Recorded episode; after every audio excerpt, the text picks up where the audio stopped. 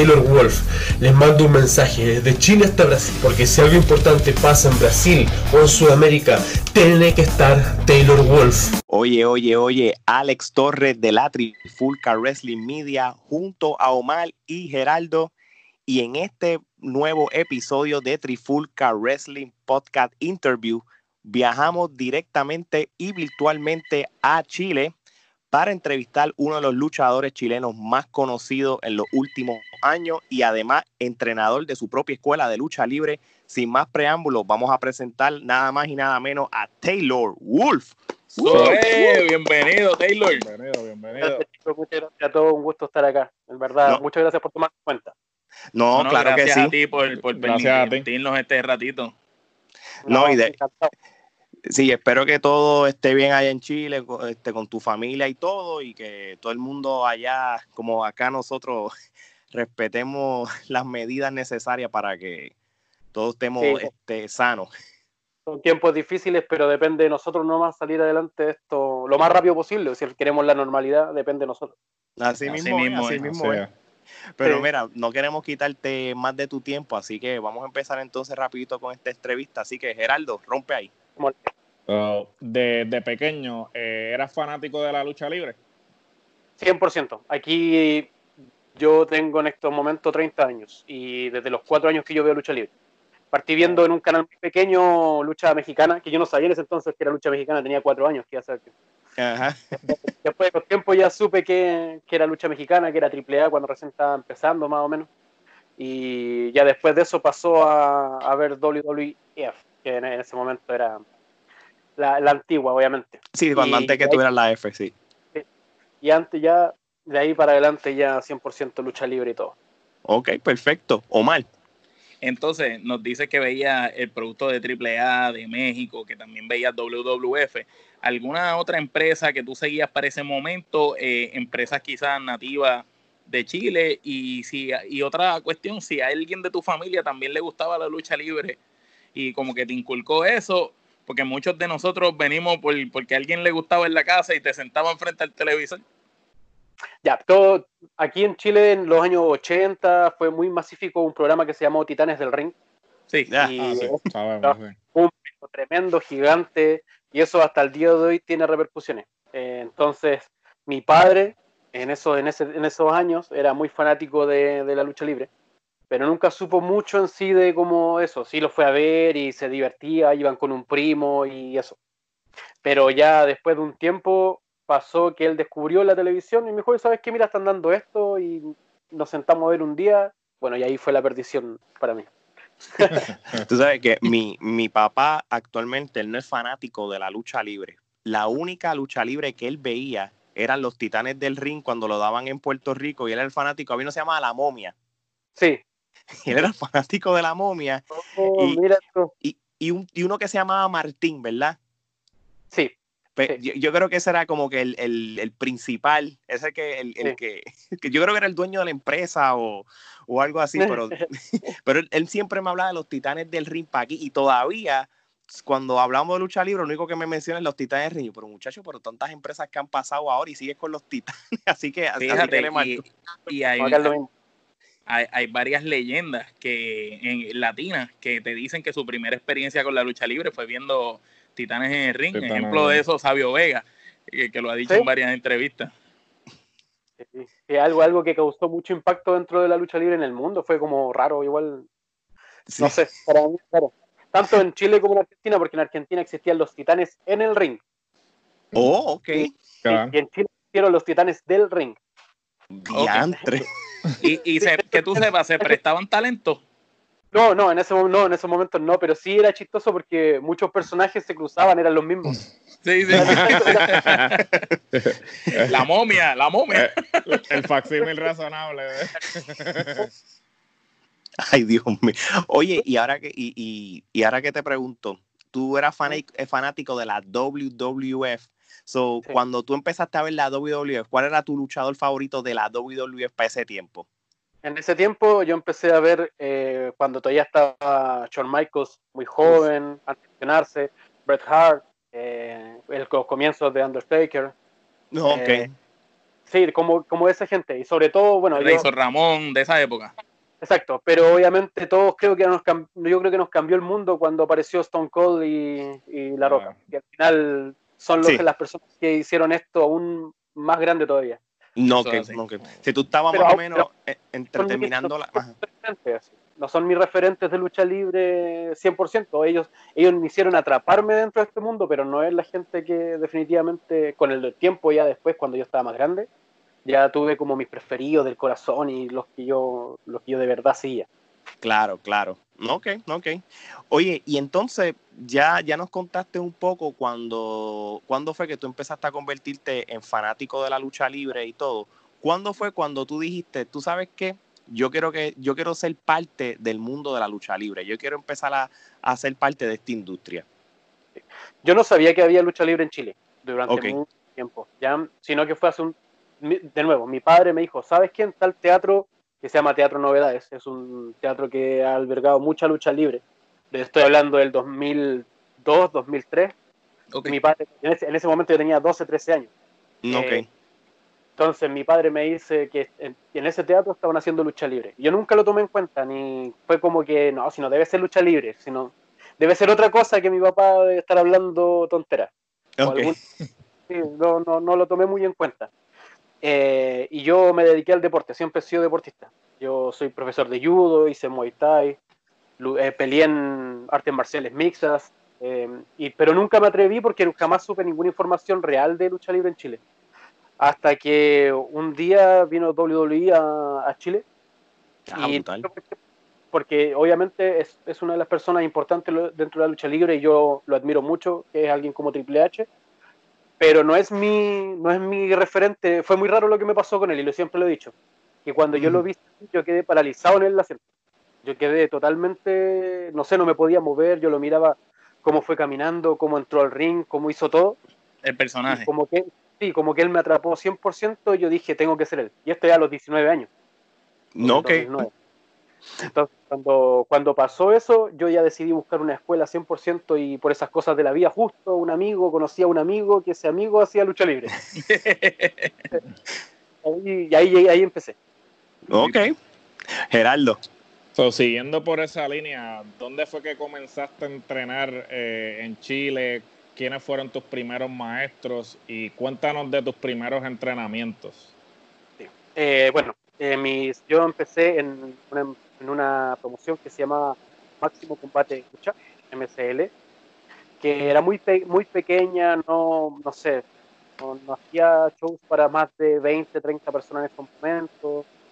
Eh, después pasó por un declive en donde yo llegué a luchar para 11 personas, una cosa así. Ok. Eh, eh, mis primeros maestros en sí, o sea, no son mis maestros, pero fueron las personas que me mostraron los primeros pasos se llaman Límite, que es un luchador chileno, y el otro es un eh, otro luchador chileno que estuvo en México, de los primeros chilenos que viajó a México y se llama Vigilante Extremo. Y fue la primera que me mostraron mis caminos. Eh, obviamente, al tener esta persona que ya tenía ciertos conocimientos de México, los entrenamientos eran bastante buenos, bastante exigentes. Y el, asunto es que se, se dio que mi, mi, llegada a hacer lucha libre fue, se dio bastante rápida por todo el background que tenía de, de deporte. Entonces, llegué a un tiempo, no sé, unos par de meses, como en esos momentos no era tan masiva la lucha libre, los conocimientos no eran tan grandes. Entonces eh, llegué a formar parte de las personas que también hacían los entrenamientos. No pasé a ser entrenador, pero sí uno de los de las personas que llevaba parte del entrenamiento en algún momento. No, ok, no, ok. So, en, nosotros hicimos un, research este, sobre parte de tu trayectoria y todo. Y, nosotros pusimos en sí, ¿no? Sí, nosotros, nosotros hacemos nuestra asignación. Ah, muchas gracias. este, así que ya mismo te haremos más preguntas más deep, pero primero, Omar. Donde, eh, nos hablaste más o menos de tus comienzos, ¿verdad? Como luchador profesional, pero en sí de ese primer combate, si te acuerdas, ¿verdad? Los detalles y que nos puedes contar de cómo fue ese primer combate, cómo tú te sentías para ese momento para qué empresa fue, con quién, todos los detalles que nos puedas contar. Ya, todo esto pasó en la misma, en la misma promoción en la que yo estaba, Máximo Combate de Lucha. Y fue una lucha de seis esquinas por eliminación, porque el ring de nosotros era de seis lados, como el de TNA. Okay. Mm, el asunto es que justo para un evento, una semana antes, una cosa así, eh, justo se cae un luchador porque se lesionó entrenando. Ah. Eh, ni siquiera me acuerdo el nombre de la persona, pero hace tantos años, hace 12 años. Entonces me dijeron, me dijeron, oye, ¿sabes qué? Tú ya, no sé, físicamente estás bien, que no sé qué, manejas lo normal, necesitamos a alguien que tape el, el hueco. Ese cupo, exacto. Eh, tape ese hueco que quedó en la lucha. Pero como eran seis personas, me dijeron que no era mucho trabajo lo que tenía que hacer. Eh, y me dijeron de una semana para otra. No tenía equipo, no tenía mi nombre. siquiera sabía qué hacer. De hecho, siempre fui como en ese entonces, era como un poco más grande que los demás, físicamente. No, y tenía fuerza, siempre he tenido fuerza naturalmente. Entonces me dijeron, es que, pucha, queremos que seas un Brock Lesnar. Estamos hablando del 2009, por lo tanto, todavía estaba fresco lo que había sido Lesnar durante WWE en el 2002 al 2004. Sí, sí, esa, esa bestia principal cuando llegó. Que ya había hecho la transición a UFC también, todavía estaba como. Sí, era una bestia que venía de la, de la lucha libre y allá estaba haciendo una bestia también. Exacto, entonces me dijeron, queremos que seas eso en el ring. Y nosotros, yo, ah, ya, entonces, claro, aparte siempre me gustó Brock Lesnar. Entonces era para mí fácil, dije, ah, voy a, de hecho terminaba con la F5, ese era mi final. ah, brutal. Entonces, eh, me tuve que conseguir un equipo de lucha con un amigo, eh, con Límite, de hecho, con, con, la persona que había sido mi, mi profesor. Límite me dio, tuve que improvisar, mi mamá me creó unas cosas, unas rodilleras. Con, sí, fue súper así, nada, y entré con un, con una playera normal de esas que ocupo en la calle nada más. y, eso, y salí a luchar con un olímpico de estos, de esos trajes de lucha, de lucha olímpica. Sí. Eh, eso fue. Fue bastante, no hice mucho, de hecho me sorprendió porque en esa lucha me hicieron llegar hasta el final, hasta quedar entre los últimos dos y perdía con, con el que ganaba. Ok, eh, ok. No lo hice mal, obviamente, pero si yo lo veo desde el punto de vista de ahora, viéndome a mí en esos momentos, lo hice asqueroso, pero... pero ¿sabes qué? Vaya debut que te pongan en una lucha de, esa, de ese estilo, ¿sabes? No es que te pusieron uno contra uno, sí, sí, te ponen a lo último. O sea, te vendieron bien el, el, el debut tuyo y, te dieron, te asignaron prácticamente un personaje y todo desde, el inicio, porque te dijeron queremos que sea como Brock Lesnar. Casi nadie tiene ese chance de debutar así como imponente, tú sabes.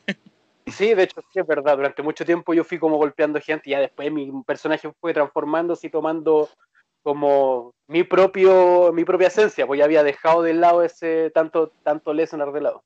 Ok. Oye, Taylor, este, tú prácticamente has corrido este, varios, varios circuitos de lucha libre en Chile, varias empresas. Este, estuviste en Generación Lucha Libre, ¿verdad? Explosión Nacional de Lucha, entre otras. Cuéntanos tu experiencia y tu paso por esas diferentes empresas y, cómo tú sacaste provecho de eso. Yo cuando empecé estuve un año aquí en Chile. En ese año eh, yo fui sido el novato, el luchador revelación de Chile. Eh, estuve nominado dentro de las mejores luchas del año. No la gané, obviamente, porque hubieron, eh, son otras que están a otro nivel, pero ya haber estado con un año solamente luchando, ya estuve nominado dentro de las luchas del año en una lucha uno contra uno. Ni siquiera fue como de muchos. Ok. Después de eso, yo me fui para México durante seis meses. Y cuando yo regresé a México, yo entré a Explosión Nacional de Lucha, que estuve cinco años prácticamente hice gran parte de mi carrera en Explosión Nacional de Lucha. Eh, ahí fui campeón, pasé buenas, pasé malas, eh, pasé momentos en los que quería retirarme, otros momentos en los que estaba en la cúspide. Eh, ahí maduré mucho en tema de, luchísticamente. Tuve la oportunidad de luchar contra japoneses como Taiji Chimori, Naomichi Marufuji, Takeshi Morichima.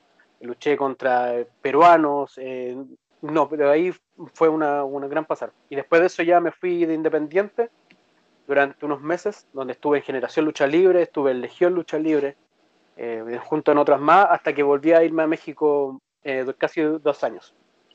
No, ok. Ah, antes de... Ah. Ya empecé a pasarme por todos lados aquí en Chile. ok, sí, eso es lo que yo vi. Oye, y, y antes de que pase con Gerardo para la próxima pregunta, ¿Cómo, cómo, fue ese vamos a llamar ese choque cultural de estilos de lucha libre, porque ya que mencionaste que luchaste con, sí, con peruanos o, con japoneses, este, ¿cómo te adaptaste a, los estilos específicamente? Al contraste, el contraste Exacto. por lo menos los japoneses, porque yo no quiero decirle un disparate, pero quizás los peruanos pues, pueden asimilarse más al estilo este, más latinoamericano, maybe emulando lo que es, México, pero Japón, Japón es otra cosa.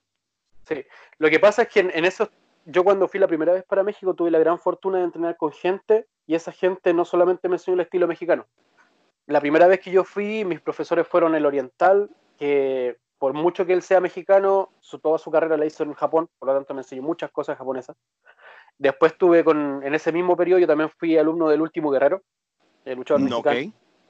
Que, de nuevo, por más de ser mexicano, su experiencia mundial habla por sí sola. Entonces, mm. tuve la gran fortuna de formarme eh, con ya un pensamiento internacional, por así decirlo, entonces no fue tan difícil. Y manejo el inglés, entonces por lo tanto nunca me fue como difícil con... Yo cuando estuve hablando inglés con Naomichi Marufuji y él me entendía y yo lo entendía, yo dije ya, estoy bien. Porque... por lo menos no tuviste que hablar en, japonés. hablar inglés con japonés se necesita, o si se entendían, entonces... Y entonces también siempre he sido como moldeable también. No, no, es, no es tan difícil para mí leer a la, a la persona que tengo enfrente mío para poder, no sé, acomodarme a lo que él hace. Porque obviamente a una persona de, qué sé yo, ponte 150 kilos, no le puedo pedir lo mismo que luchar con una persona de 70 kilos. No puedo. Sí, sí aprendí como a leer muy bien ese, ese tipo de cosas. Y gracias a eso también me pude acomodar con todos los diferentes luchadores que he podido enfrentar durante toda mi carrera. Y también he aprendido de ellos, y tampoco me las sé todas. Yo, por ejemplo, una de las personas con las que yo más aprendí luchando, por ejemplo, han sido con los extranjeros como eh, Matt Saidal. Eh, con él yo aprendí, pero yo solamente partí con él un momento. Y con él aprendí, pero todavía yo le debo muchas cosas de las que él me dijo y los consejos que él me dio. No, ok. Eso es lo importante, aprender de todos. Ok, ok. Gerardo, ahora sí. Claro, eh, bueno, eh, antes de, pasar a la pregunta, definitivo, mencionaste al último guerrero que eh, otras personas que hemos entrevistado, como la franquicia Bati Fernández, Vanila Vargas, este, otras personas han entrenado con él y han tenido la misma respuesta que tú diste de que pues la experiencia que él tiene es amplia, ¿no? Y definitivamente él también celebra el Toriomón, que es una fusión de lo que es la lucha libre mexicana y la lucha libre japonesa, y es como que, me imagino que el haber estado expuesto a eso temprano en tu carrera, pues te ayudó a poder este, amoldarte. Fortalecer las bases. Fortalecer las bases, ¿no? Entonces... no, digo, digo.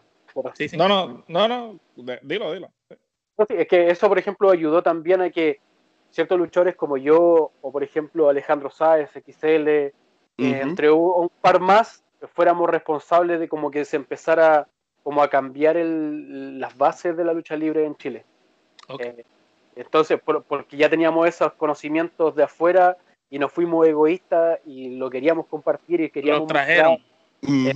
O sea, para mí eso, por lo mismo tengo una escuela, yo la abro para poder mostrar todo lo que yo sé y que absorban todos los conocimientos, no solamente temas del ring, sino que de vida, de cómo esto, de que vean que sí se puede, de que, no sé, eh, se, demuestre que, hay un cambio real en esto. Mm, ok, ok. Entonces, eh, tenemos entendido que fuiste en dos ocasiones campeón mundial de la eh, Explosión Nacional de Lucha. ¿Cómo se sintió ser el campeón? En tres. En tres. Ah, pues. Eh, en esas tres ocasiones que fuiste campeón, ¿cómo se sintió ser la cara de la empresa y qué presión sentiste, si alguna? Yo fui campeón de XNL cuando XNL todavía estaba en lo más alto de la lucha libre en Chile, todavía se mantenía. Estaba así en un declive, pero sí se mantenía 100% las dos primeras veces fue muy duro, muy difícil, porque la mayoría de las veces que yo tenía que subirme al ring era para defenderlo o para que algo pasara, y cuando lo defendía tenía que defenderlo en luchas hardcore, en luchas de escalera, en luchas, qué sé yo, donde gente tenía cinturones, no era, no era como de leñadores normales de luchadores, sino que el público tenía, tenía cinturones, entonces me podían ah, dar y yo... sí, un, sí, un lumberjack. Un lumberjack, pero con, los, fanáticos. Los fanáticos eran los que tenían los cinturones y con eso me daba... Sí, que, el fanático no va a medir, no va a medir si te tiene ganas. yo, yo en ese momento era el top heel de, la empresa. ay, ay, ay. Peor todavía. la espalda yo, yo regresaba después de esas luchas eh, tapado en escupos, en cura que me lanzaban y cosas, amenazas, de hecho, tenía que esperar una hora en camarines después que terminaba el main event, esperar una hora porque había gente afuera que supuestamente me estaba esperando para golpearme o lo que sea. Pues lo, hiciste bien entonces, porque si la gente te odiaba, estabas haciendo bien tu trabajo. Eso es así.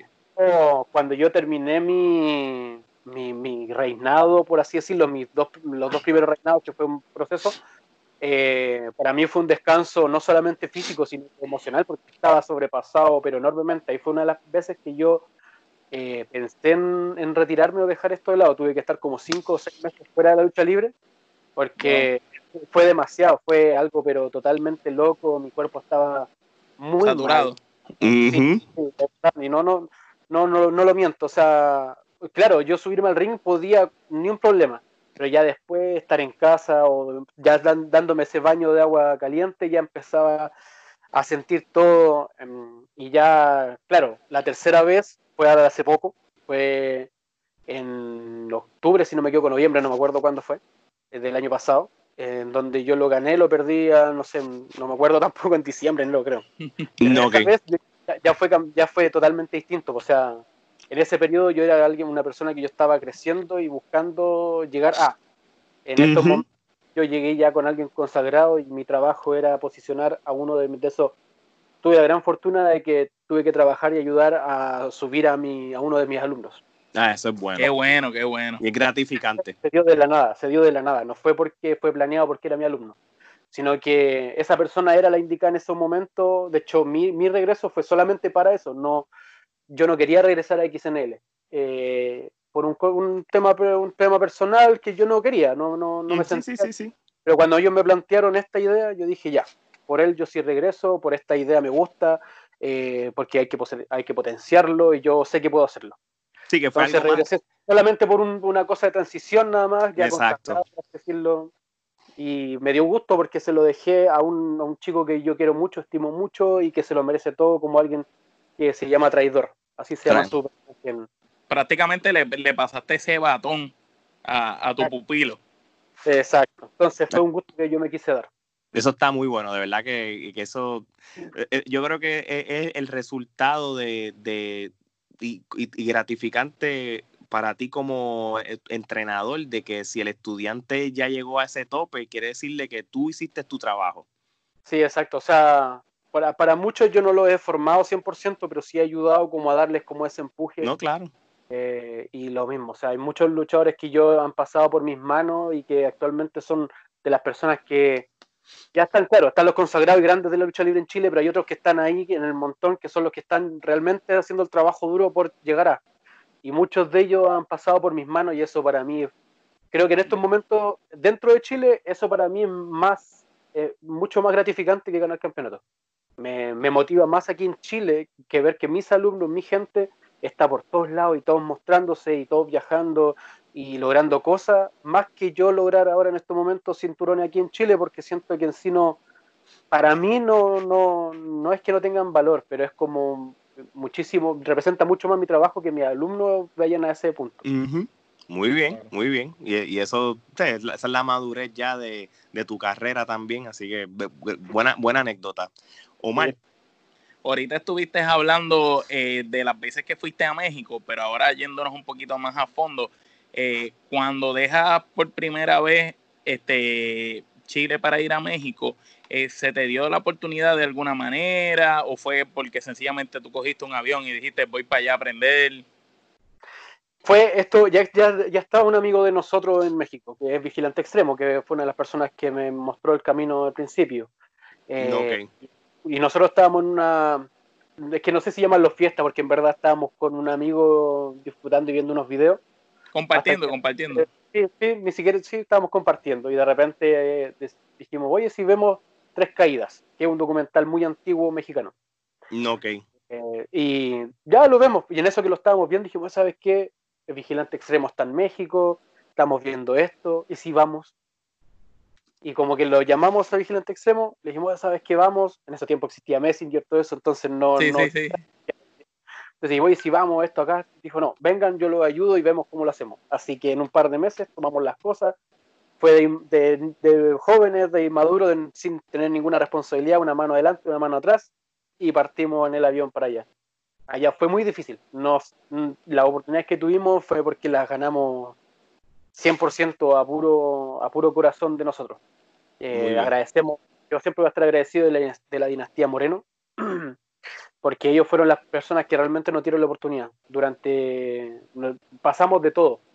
Durante tres días lo único que teníamos para comer en un momento era coco, la fruta, Sí, sí, Sí, sí, sí. Coco. lo único que teníamos para comer. Y fue Wow. porque gracias a la persona que conocimos que nos, nos daba el almuerzo, si no, no, no comíamos nada en todo el día. Y, Wow. Y obviamente dormir en el piso, noches casi sin dormir, pero es que eso es como una historia que yo creo que... De eh, supervivencia y de aprendizaje. Si, eres luchador, creo que cuando quieres tomarte esto en serio, creo que todo luchador te va a contar una historia parecida. No, sí, Yo sí. soy muy sí.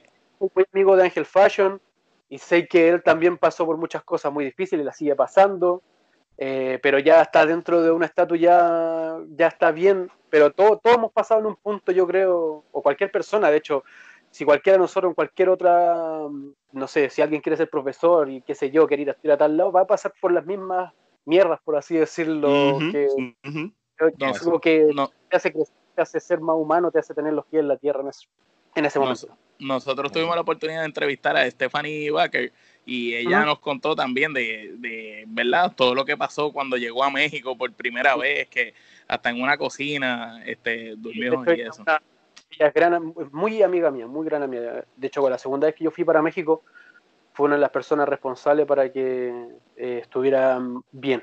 Eh, con, de hecho, somos muy amigos hasta el día de hoy por lo mismo, porque sabemos que hemos pasado ambos y, y nada, y aparte es chilena, pues la conozco hace muchísimos sí, años, la conozco.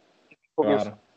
Entonces, no sé, eh, yo me alegro mucho de cómo está ella y yo sé que también todo lo que ha pasado y las cosas que sigue pasando, así que todo por como te digo, o sea, son como vivencias que a uno lo hacen ser más humano, mantener los pies en la tierra y son como las cosas que uno debe pasar. Ojalá que no, no me gustaría que lo pasara a nadie porque obviamente no son experiencias lindas, pero cosas que te dejan enseñanza y al final uno después las recuerda como, oh, me acuerdo cuando dormí en el piso, qué sé yo. No, claro. Sí, No, y, y- y eso te hace crecer como, como persona y, las ganas de, porque tú puedes haber hecho dos cosas. A la primera que durmieras en el piso y comieras coco, cogías el primer avión para Chile o Exacto. seguías sacrificándote hasta lograr tu meta. Exacto. Sí, en eso, cuando fui la primera vez, mi, mi meta era aprender y luchar y, quizás no- nunca, nunca me planteé llegar a una gran empresa ni nada de eso, pero sí tener la mayor experiencia posible. Y en eso ya me, fui, ya me fui involucrando con gente como el último guerrero y así empecé a ver más gente y, y después que no sé qué, me, me empecé a mezclar junto con otras estrellas. No logré mucho la primera vez que fui, pero para ese momento fue algo pero totalmente abismante para mí. No, ok. So, cuéntanos entonces de ese, esa primera lucha que como tal tuviste en, en México. Este, ¿cómo, ¿Cómo fue esa experiencia? La- fue muy rara, porque de partida fue en un cumpleaños de un niño, en medio de una, de una feria, de un mercado, eh, con mucha gente mirando. eh, en- con, afortunadamente pude luchar contra Ujú. yo y mi amigo, contra mi, mi otro amigo y un mexicano. Por lo tanto, estábamos dentro de un, de un núcleo que ya no entendíamos, porque había solamente un mexicano nomás dentro de la lucha.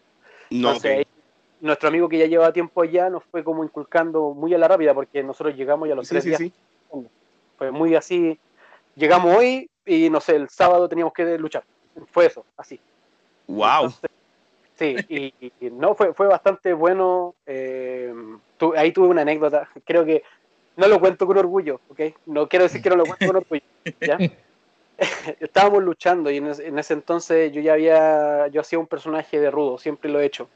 Me sale más natural que lo otro, quizás me, empeño más en que salga mejor el rudo que, que siendo técnico.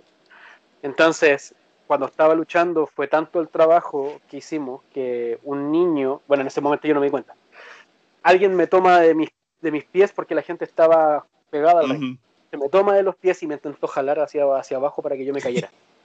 para buscarme. Entonces yo obviamente no me movió y lo único que yo eh, tomé a hacer fue girarme y dar una patada, pero fuerte para atrás. Oh, wow. Y me doy cuenta que veo a alguien en la cara y ese alguien era un niño de como 10 años. Y oh, Entonces le estaba volando los lentes. Era un niño de 10 años. Ay, Dios mío. Mira, eh, eh, ese nene llegó a la escuela diciendo, la lucha libre es real. Lo peor es que era un niño y estábamos en la calle. Entonces yo cuando analicé lo que hice, dije, oh, aquí me morí, porque aparte estaba en México, en la calle, en un, en un barrio popular. Dije, no, aquí van a salir y morir. Me van a matar. Y veo que se acerca el padre y dije, ya, listo, aquí voy a tener que, no sé, o salir corriendo o eh, afrontar lo que viene. Entonces me doy cuenta que el no, que toma al niño y se lo lleva y lo va retando. Dice, no, que tú no tienes que hacer eso, tú no tienes que tocar. Y tú, ah. En Chile, por ejemplo, Chile si uno, aunque hasta uno por gritarle a los niños, cállate, y si se pone a llorar, te piden que tú pides disculpas, pero yo no lo hago, obviamente. Pero con esa noción yo lo, yo me fui para México. Pero allá no, pues ya la cultura es tan grande que ellos entienden que no deben tocar al luchador en ningún momento. Que tú puedes gritarle y tú lo que quieras, pero si tú tocas al luchador, de hecho la licencia del luchador dice que tú no, no puedes luchar a menos que haya provocación así eh, directa. O sea, por ejemplo, el típico em, video de Elia Park eh, golpeando a un señor porque le jaló la máscara. Sí. Eh, eso está totalmente válido porque tú no puedes tocar al luchador, tanto el luchador tampoco te puede tocar a ti si no hay ninguna provocación. Exacto. En, Puerto Rico pasó algo así, Alberto de Río estaba luchando y un fanático lo cogió por el cuello y trató como de estrangularlo y Alberto de Río le metió, le, le zumbó un clase bofetón y, y, después el tipo salió chaval porque cogió un bofetón de Alberto de Río, más lo botaron del estadio. Y entonces, este, la, y la lucha fue muy buena. Ahí firmé mi primer autógrafo, que para mí fue como, oh, primer autógrafo que firmo. Qué chévere. Y salió una, una, una, una buena lucha a pesar de todo. Y mi paga fue arroz con carne y un ají, un, un chile, un picante. Un pimiento. dejaste el coco, dejaste el coco ese día. Ese fue mi paga ese día. Mi primera paga en México fue arroz con carne y un, y un picante, un ahí. Chacho, yo, comiendo coco por cuatro o cinco días, eso, es caviar. Esos son 100 dólares para mí. Un, manjar, un manjar. Fueron cumpleaños, nos dijeron, no, pueden ir y comer lo que quieran. Ah, que nos dijeron a nosotros, estábamos comiendo todo, tomamos, tomamos para, para el mes. Ok, Geraldo. Perfecto. En el 2017 eh, hiciste un torneo por el Campeonato Sudamericano en Imperio Lucha Libre, donde te enfrentaste a Matt Seidel, mejor conocido en la WWE como Evan Bourne. ¿Qué nos puedes contar de esa experiencia? Ya habías hablado de ella, pero si nos puedes hablar más a fondo. Yo la verdad, a mí cuando me contaron de Imperio Lucha Libre, eh, me, fui, me sentí muy halagado porque yo era un luchador chileno que en ese momento yo vivía en México. Entonces, para poder llevarme a Imperio, tenían que volarme desde México a Perú y después de regreso. Yo sé que no es barato. Eh, claro. y más aún si eh, es un, no es un luchador tan de renombre. O sea, no es lo mismo llevar desde Estados Unidos a Perú a Matt Seidel que a mí, porque en ese momento, o sea, no. Exacto. Comparación, inclusive toda la gente que llevaron, Zack Saber, eh, qué sé yo, Alberto del Río, Carlitos, estuvo Sabio Vega, ahí tuve la oportunidad de conocer, Pentagón, estuvo Fénix, estuvieron los Hardys. Eh, estuvo lo mejor de lo mejor. exacto. Entonces me sentí muy halagado de que así fuese, de que quisieran contar conmigo. Eh, y yo la verdad, yo, yo, no, yo no sabía cuáles eran los planes verdaderos. Entonces, cuando de repente eh, anuncian que va Matt Seidel en cambio de Eddie Edwards, que Eddie Edwards creo que justo en ese momento se había lesionado, creo que le había pasado lo del bate, algo así. Sí, lo del bate, sí, No recuerdo bien, no recuerdo bien, pero se había lesionado. Entonces cuando eh, anuncian la lucha, yo dije ya me da lo mismo si pierdo, si gano, pero en esta lucha yo voy a ir y voy a dar mi vida porque aquí no solamente... Los ojos van a estar. Exacto, no solamente van a haber muchos ojos, sino que yo mismo me iba a probar a mí mismo que cómo yo estaba en esos momentos. Al nivel. Sí, exacto. Si toda esta experiencia que yo estaba teniendo estaba sirviendo de algo. Ya llevaba siete años eh, luchando, ocho años en la lucha libre, llevaba mucho tiempo. Entonces quería realmente no solamente ir y cumplir como muchos, que de repente cuando se enfrentan a alguien que es de renombre, eh, como que intentan cumplir la pega para que se vea bien el otro o caen dentro como ese vicio muy raro. Y yo fui 100%, me pasó también al principio, yo decía, oh, voy a luchar con, qué sé yo, eh, que Tei Chimori, entonces tengo que hacerlo ver bien y no me enfocaba en lo que yo tenía que hacer. Entonces, errores de novato. Entonces en ese momento dije, no, yo voy a ir, voy a hacer la lucha que tengo que hacer y voy a definitivamente impactar. Afortunadamente pasó, así fue, eh, con eh, este señor Matt Seidel, fue un gusto trabajar con él porque me fue no, no enseñando, pero quizá abriendo los ojos para un plano internacional mucho más amplio, mucho más grande, que es muy distinto como se trabaja en México que como se trabaja en el resto del mundo. Así de, así de categórico. Como se trabaja en México, muy distinto trabaja en todo el resto del mundo. Exacto. Yo ya venía con ciertas mañas, ciertas cosas de México. Entonces él me dijo, ¿sabes qué? Esto no lo puedes hacer, esto acá. Yo, así, pero encantado. Y sentí cómo él trabajaba y también la disposición que él tuvo. O sea, idea que yo le daba, él me decía, hagámosla. Hasta que en un momento digo, ¿sabes? ¿Sabes qué? Creo que estamos haciendo una lucha muy WrestleMania.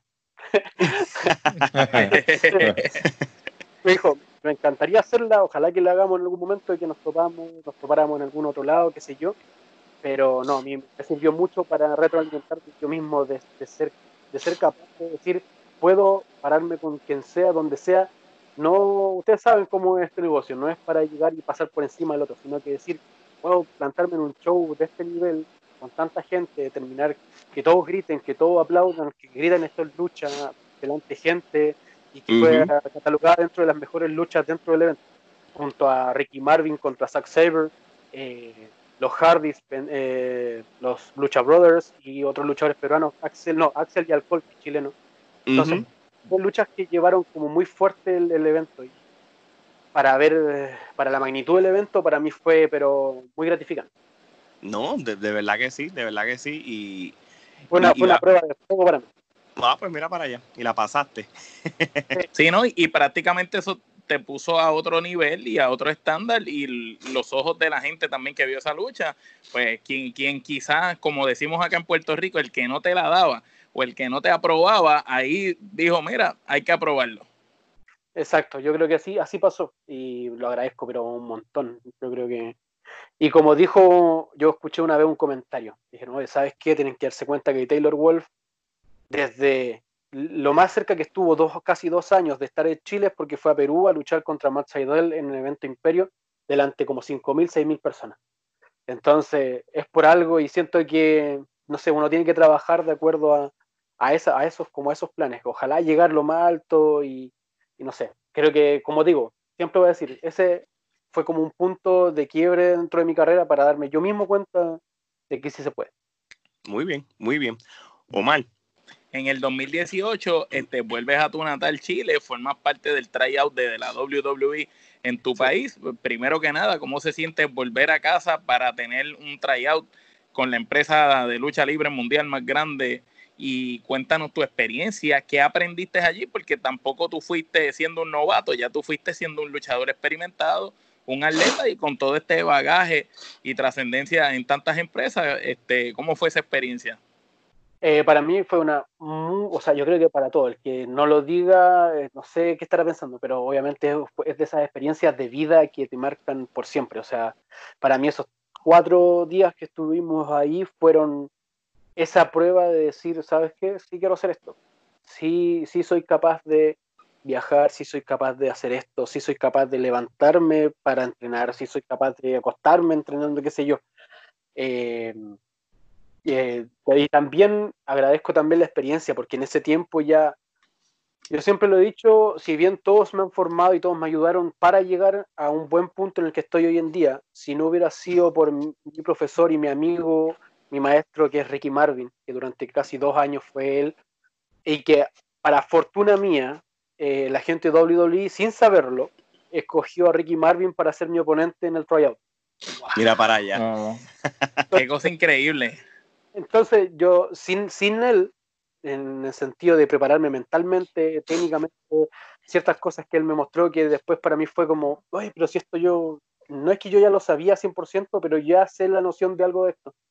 Eh, sí fue muy difícil, fue un tema de mentalmente te cansaban, te, era como, no sé, muy, muy abrumador todo, es que ver todo obviamente la mejor empresa del mundo, eh, te cambia la perspectiva de muchas cosas, además de los entrenamientos que eran mucho acondicionamiento físico, entre otras cosas, creo que me sentí muy bien, sí llegué bien preparado, causé muy buena impresión, espero que si no es ahora, sea pronto, sea mañana o cuando sea, la oportunidad cuando sea, eh, espero que me llegue porque sé que la voy a aprovechar 100%. Eh, mm, creo que dentro de una palabra que ya en estos momentos ya odio, pero es la palabra clave de todo esto y lo que me ha hecho, no sé, eh, es, una de las palabras que me ha hecho crecer durante este último tiempo desde el tryout, porque también fue mi punto de quiebre de decir, eh, puedo hacer esto, tengo que llevarme al siguiente nivel. O sea, ya comprobé en, Perú, en Imperio Lucha Libre, que podía. Claro. Tengo que hacerlo. Por eso mismo decidí hacer mi carrera como fui, el 2019 como el que tuve, porque gracias al tryout yo, yo me di cuenta que tengo que hacerlo porque es lo que yo quería hacer, porque es lo que yo me quiero dedicar eh, soy de, de, las pocas personas en Chile que logra vivir de lucha libre y eso me alegra mucho. Eh, el año pasado viajé a Brasil, Perú, Argentina dos veces. Eh, estuve viajando desde a lo más sur de Chile. estuve luchando por todo Santiago, los alrededores también de él. O sea, fui campeón en Argentina, fui campeón aquí en Chile. Logré tener cuatro campeonatos en mis manos a la vez. wow fui a Perú, llegué a la final del torneo más importante que han hecho en Perú en, un tiempo. En Brasil fui el evento estelar de, un evento contra su campeón máximo que es Sandado y que además era, el debut televisivo a nivel nacional de ellos. O sea, me permitieron participar en el evento estelar de su debut a nivel nacional de en Brasil eh, contra su... Entonces, creo que gracias al tryout yo pude em, como decirme, ya, sí puedo hacer esto, pero ahora tengo que hacerlo, tengo que demostrarlo. No solamente quedarme con el, ah, sí puedo. Es como es. Dar, la milla extra, esforzarte más. Exacto, quizá darle ese como empuje mucho más grande, por lo mismo también busqué viajar no solamente por acá, sino que busco nuevos nuevos rumbos, que mi nombre crezca, que lograr que mi marca como luchador ya no, ya no lo veo como solamente un luchador, sino que una marca, mi producto, sea conocido a todos lados. Muy bien, muy bien. Este sí, que, hay prácticamente A, tal punto que ustedes me están entrevistando, entonces. no, oye, nosotros, nosotros eh, eh, con esto de la Trifulca Wrestling Podcast, que, que nosotros eh, llevamos un año haciendo podcast y ahora entrevistando, en el caso de nosotros, nos hemos dado la tarea de obviamente por default en Puerto Rico pues se consume más la lucha libre de Puerto Rico y de los Estados Unidos, pero nosotros nos interesa mucho lo que es la lucha libre global. Y, en especial latina.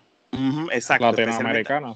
Y, nos dimos la tarea de empezar a, hacer un research país por país latinoamericano, buscar empresas importantes y talentos luchadores, clave y obviamente en, en el data search pues apareciste tú y te buscamos, somos fanáticos de eh, tuyo. De tu trabajo. le damos follow a tus redes, te seguimos. Casualmente sé que estuviste un tiempo dado en la Florida, donde, donde yo vivo, o en cierto sentido, pues, pues sí, ¿no? De verdad, de verdad que, estamos siguiendo tu carrera este, ahora mismo. Este, Geraldo, siguiendo en esa línea, ¿no? De básicamente esa recopilación de talentos suramericanos, ¿no? Y latinoamericanos en general.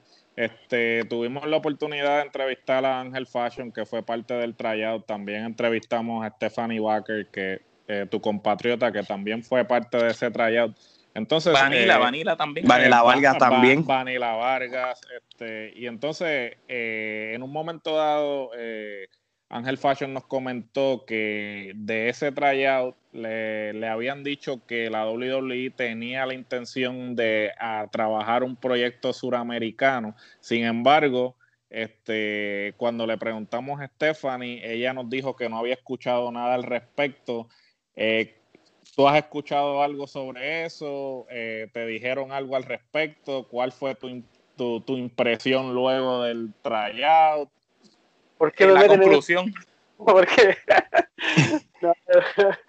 eh, yo lo único que les puedo decir es que sí, sí hay planes dentro de este lado del mundo.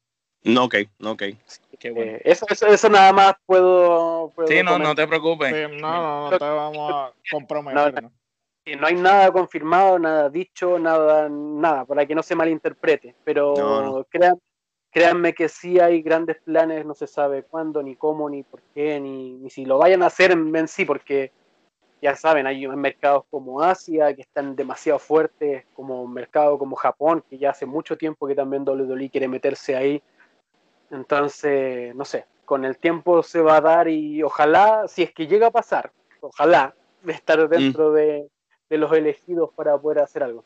Bueno, si tú me, si me lo preguntas a mí, tú deberías ser parte de los elegidos si se da este dicho proyecto con, la trayectoria que tú tienes, especie de... sí, la, la, idea, ojalá por estar ahí con ellos, que trabajar, tener esa pequeña oportunidad. Como dijo alguien hace muy poco, que me dijo prácticamente, tú estás listo, tú lo único que necesitas es una oportunidad. Tú tienes la oportunidad y ni te imaginas las puertas que se te van a abrir. Y no, no me refiero a, a WWE, puede ser cualquier otra cosa. puede, ser, sí. puede ser New Japan, puede ser lo que sea. Solo necesito, me dijeron, solo necesitas una oportunidad y listo. Eh, eh, diste un punto bien importante porque yo sé que el sueño de, de luchadores posiblemente incluyéndote a ti, pues la WWE siempre está en, metas, pero ya no es WWE, tú acabas de decir, está New Japan, está la CMLL, está AAA, está la misma AEW, o sea que hay muchas alternativas que puedes este, tener esa oportunidad que quieres y, crecer. Sí, yo, yo creo que también los luchadores dentro, o sea, dentro de acá de como de este lado del mundo, como que muchos se centran solamente en WWE y entiendo porque es la empresa más grande del mundo, es claro es como, no sé, trabajar de gerente general en, Coca-Cola, qué sé yo. Sí, sí, sí, sí, la, la, más grande. Eh, entonces me refiero a que obviamente todos quisieran llegar, pero por ejemplo, de mi punto de vista, si alguien te dice, no, yo no quiero llegar a WWE, es un mentiroso. Eso es verdad. Porque obviamente, ¿quién no va a querer llegar? Si tú eres luchador de, partida, yo creo que el 90% de los luchadores partió viendo en estos momentos, los que son de esta generación, por ejemplo mía, WWE. Por lo tanto, si no si no creciste con eso y no quieres llegar allá, eres un mentiroso. Pero, por ejemplo, de mi punto de vista, mi sueño real como luchador, eh, espero algún día pisar un ring de New Japan. No, okay. yo, yo creo que, no sé, el máximo, uno de los máximos sueños, obviamente no puede llegar a estar en WWE, es que al final, y obviamente llegas a ser campeón en WWE de lo que sea, yo creo que es un sueño cumplido, un evento estelar, qué sé yo, luchar contra, no sé, Triple H, que sea Undertaker, son ciertos escalones que uno va pasando ya. Pero como luchador a mí me encantaría pisar un ring de New Japan. Creo que ese ahí yo me podría dar por dado de vida, así. No, pues eso está muy bien, eso está muy bien. Oye, a mí se me olvidó hacerte una pregunta que posiblemente te lo había dicho al principio. háblanos del origen de tu nombre. ¿Dónde sale el nombre Taylor Wolf? Ya, eso es de partida mi primer año que yo estuve en Chile, antes de viajar a México por primera vez, yo me llamaba Atlas. Ok. Obviamente, poderoso, grande, qué sé yo. Hasta que yo entendí que dentro, incluso hasta de Chile, yo no era tan grande, porque obviamente me fui abriendo los caminos y pasos y a llamarme Atlas, para yo soy de un metro ochenta. En esos momentos yo pesaba 90, 92 kilos, por lo tanto no era tan grande. Habían tipos más grandes, más pesados, qué sé yo, y a lo largo del mundo también hay muchos y cuando uno dice a alguien como Atlas, uno se imagina a Tony Atlas. Exacto. El vivo ejemplo, el vivo ejemplo. Músculo sobre músculo. Entonces no, no, era, no era algo llamativo. Hasta que en un momento yo decía, cuando yo viaje a México, yo me voy a cambiar de nombre. Entonces, cuando yo me voy para allá, yo decía, ¿qué nombre me puedo poner? pensé en muchos nombres, eh, no sé, en español, pero ninguno me llamó la atención. Tampoco es por creerme, porque se, tiende a pensar de que cuando uno quiere un nombre, por ejemplo aquí en Chile, que te dicen, quieres tener un nombre, no sé, en, inglés, te quieres creer profesional, qué sé yo. No, no es por eso, es porque yo confío dos cosas que a mí me encantan. El, de partida siempre me han gustado los lobos y siempre quise llamarme algo como lobo, pero no encontraba nada con quien encajar eso. Entonces tomé en inglés. Claro. me ha gustado. De hecho, en mi primer mail de Messenger, de Fotolog, de todas esas cosas, de, se, era Wolf algo tanto, tanto, tanto. Entonces siempre fui como de muy pequeño pegado a eso. Cuando yo me creaba a los 10 años en, lo, en SmackDown 2, eh, yo me pensaba me ponía Wolf algo, algo, algo. Entonces, siempre fue como, Ya, pero yo decía, ¿con qué lo acompaño? Y en esos momentos yo tenía una banda, pongo así banda porque, comillas, banda de música. Claro. De nu, metal. Y yo era el vocalista. Y en ese momento mis amigos me decían que yo cantaba parecido a Corey Taylor. Ok. Del Slipknot. Mi, sí. mi banda favorita es Slipknot. Entonces, eh, para no serlo tan obvio, si yo me llamaba Cory, va a ser demasiado obvio. Sí, sí, sí. me puse Taylor, por Cory Taylor. Taylor. Mira para allá. Tremenda historia, tremenda historia para el nombre. Interesante. Mira, Taylor, la, la, próxima ronda de preguntas, ahora vamos a volver a, a, a hacerte preguntas más bien como tú, como fan de nuevo más que como luchador. Así que Gerardo empieza. Eh, ¿Cuáles son tus top 5 eh, luchadores de todos los tiempos? Eh, no importa, pueden ser mundiales, no tienen. El número uno y el que nadie va a mover durante toda la vida es Eddie Guerrero. Muy bien. El segundo actualmente para mí es Adam Cole. Ah. ok. el, tercero, que también lo he dicho y aquí no quiero andar dentro del asunto personal porque a mí no me interesa, estamos hablando de tema de lucha, es Chris Benoit. Sí, sí, sí, sí. Claro. Nada, eh, uno de los mejores de todos los tiempos, como quiera.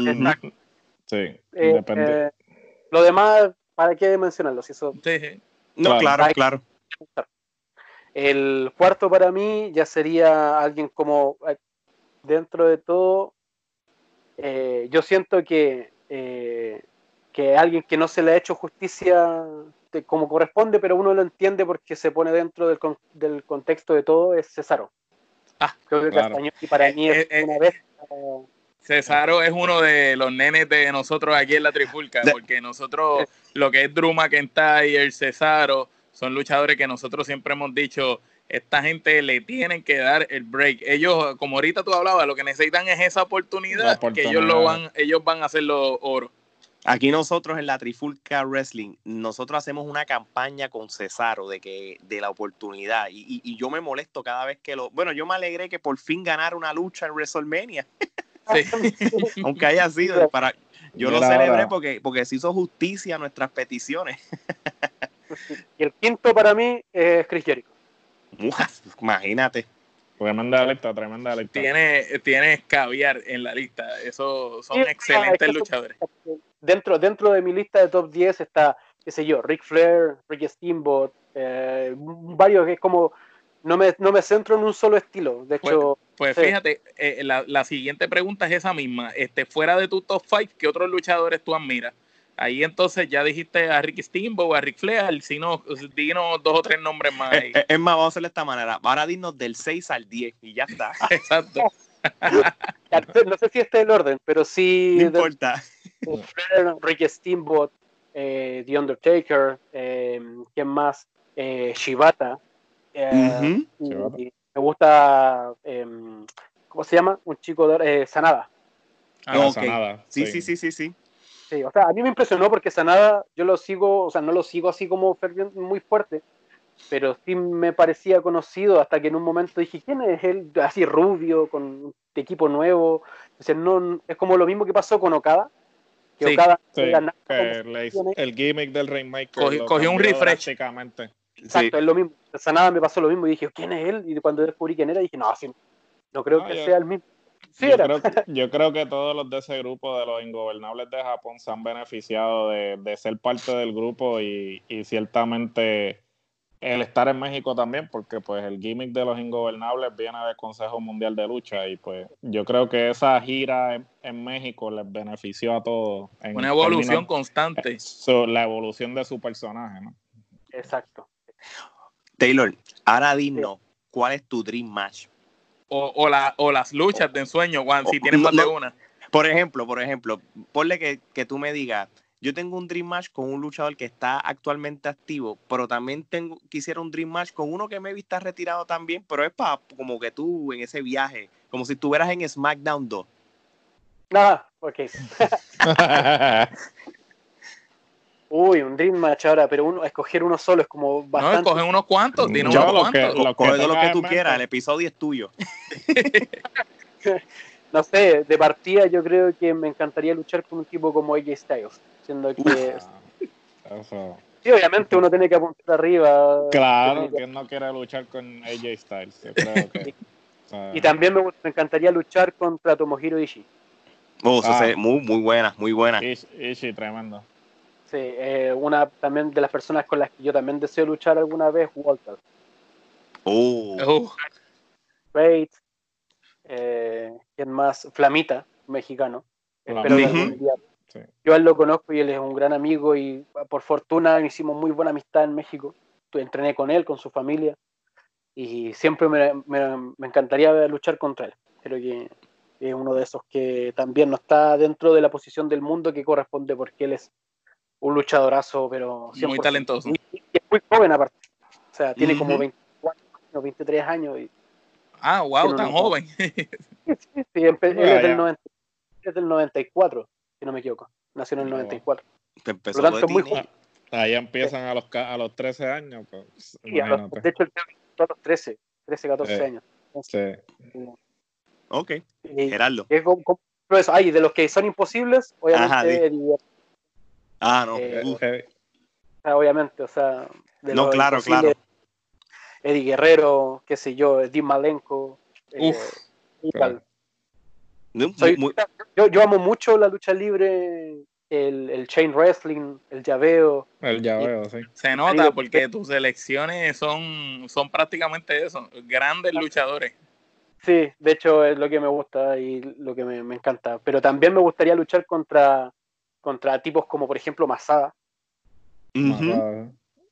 sí, dentro de mí también existe como un, un lado muy hardcore, pero no quiero, no, no me gusta explorarlo mucho porque yo sé que quiero hacer esto por muchos años. Sí, Entonces, importante. me acorto mi vida luchística, pero enormemente, y también no solamente mi vida, o sea, me arriesgo a no andar caminando bien, que mis rodillas estén mal, que mi espalda aquí, que allá. Pueden ser una infinidad de cosas, pero sí me gusta hacer muchas estupideces, como se dicen. Pero una lucha con, con Pentagon Junior y tú en una lucha extrema, este, yo pienso que cualquier booker le encantaría buquear eso y sería una gran lucha. Sí, me encantaría, por ejemplo, Pentagon también me encanta mucho, mucho, mucho. Verá, Taylor. También, por ejemplo, a un tipo como Darby Allin también. Ah, oh, Darby Mira, si, si, tú quieres, si tú tienes ganas, ¿verdad? De, de, de, de pelear hardcore por un ratito, coge un pasaje, después que pase todo este revolú, ve a Puerto Rico y allí te garantizamos sangre. Aprende, aprende. No vas a, ah, aprende a coger, vas a coger sangre, vas a coger alambre de púa. Con Sabio Vega, con Sabio Vega. Solamente irle a tío Sabio que te dé un par de batazos y, nada, y, te curas de espanto. Sí, feliz. De hecho, de hecho, es que yo, ese es el asunto, yo no tengo problema en hacer ese tipo de cosas y tampoco me da miedo cómo hacerlas, pero solamente me cuido porque obviamente quiero hacer esto por mucho tiempo. y, lo, estás haciendo bien. Y esa ida a Puerto Rico la tengo muy pendiente porque por fortuna conozco varias personas que son de allá. Uno de, obviamente, Angel Fashion, pero soy muy amigo de Star Royer. Ah, eh, eh, sí, pude conocer a Sayo Vega en Perú. Entonces, entonces, quiero ir hace mucho tiempo porque aparte yo sé lo que es una, la plaza de Puerto Rico. Sé sé toda la historia, conozco a mucha gente y obviamente uno, si uno le gusta la lucha libre, uno tiene que saber que Puerto Rico en un momento fue, si no lo más importante, fue una de las cosas, fue uno de los países más importantes dentro de la lucha libre en el mundo. Así, allá, hace unos años atrás, ¿no? Así no es, no es tan lejos. No, y ellos están ahora mismo como como en un refresh. En, un refresh, en un boom. Y, y, ahora yo estaba bromeando con lo de la sangre, eso porque realmente hasta en Puerto Rico están protegiendo esto de la de, de estos protocolos de, de, que hay ahora mismo de salud de salud como, como, como está pasando en el fútbol americano, baloncesto, balompié, todos los deportes con las con las contusiones, con cautions, este, pero pues, obviamente pues la, la lucha libre es, es, lo mismo. So, Puerto Rico, aunque tú no lo creas, no están como antes tampoco. Ha, ido cambiando porque lo que pasa es que también para esa época de los 80 en Puerto Rico, tú sabes lo que es Stan Hansen, Atula de Buchel, todos esos monstruos gigantescos peleando, pues imagínate. Aún así, en los tiempos cuando todavía recién empezaba el Ricky, Ricky Bandera, o sea... Ricky Bandera, buenísimo. Es pero conocido mundialmente también y uno sabe a lo que iba cuando, por ejemplo, uno veía luchas de Puerto Rico. Uno, sabe lo, uno sabe lo que iba a ver, entonces a mí me gustaba por eso. Por eso digo, o sea, uno como amante de lucha libre, yo consumo mucha lucha libre. Eso está Actualmente veo eventos enteros, eh, con suerte veo los pay-per-views de, de, WWE, con suerte. Por ejemplo, sí veo mucha lucha, si de repente escucho que alguien me dice... Esta lucha fue buena. Mi Omega Compact fue muy buena, yo voy y la busco y la veo. No tengo ningún problema. yo mismo, yo... sí. De repente veo luchas que son muy antiguas de los 90 y son pero luchones pero tremendos, o sea, no que, que, yo digo, esto es en los 90 y se están sorprendiendo porque hacen esto mismo ahora. Yo digo, o sea, estamos en el 2020 y ya había gente haciéndolo en los 90. Y lo peor es que no lo hacían en los 90, sino que lo crearon en los 90 o lo crearon en los 80. O sea, que gente que fue más visionaria que ahora, porque prácticamente ahora muchos lamentablemente caemos dentro de la copia y no caemos dentro de la originalidad. Y es muy difícil igual, porque ahora es demasiada lucha, demasiado todo, entonces es muy difícil caer dentro de ser original en algo pero estamos hablando de la gente que realmente lo hizo por primera vez en los 90, en los 70, en los 90, son pero geniales, o sea, yo, yo gozo con ver a, oh, ese se me olvidó mencionar, que uno de mis, también de mis grandes luchadores y grandes referentes es Dynamite Ah, el eh, Dynamite Kid. Dynamite Kid, sí. Que Chris Benoit se inspiró en el Dynamite Kid. Yo, yo gozo viendo a Dynamite Kid.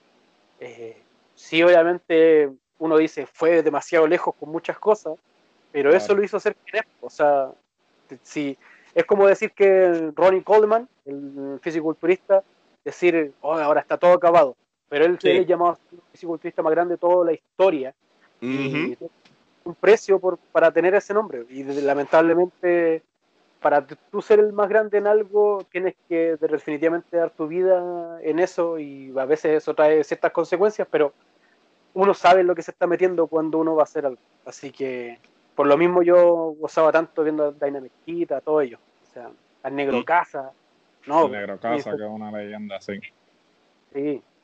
Brejal siempre resalta el trabajo de Dynamite Kid y siempre lo pone como uno de, los mejores, que si no hubiera tenido ¿verdad? Los, problemas que ha tenido hubiera llegado más lejos todavía.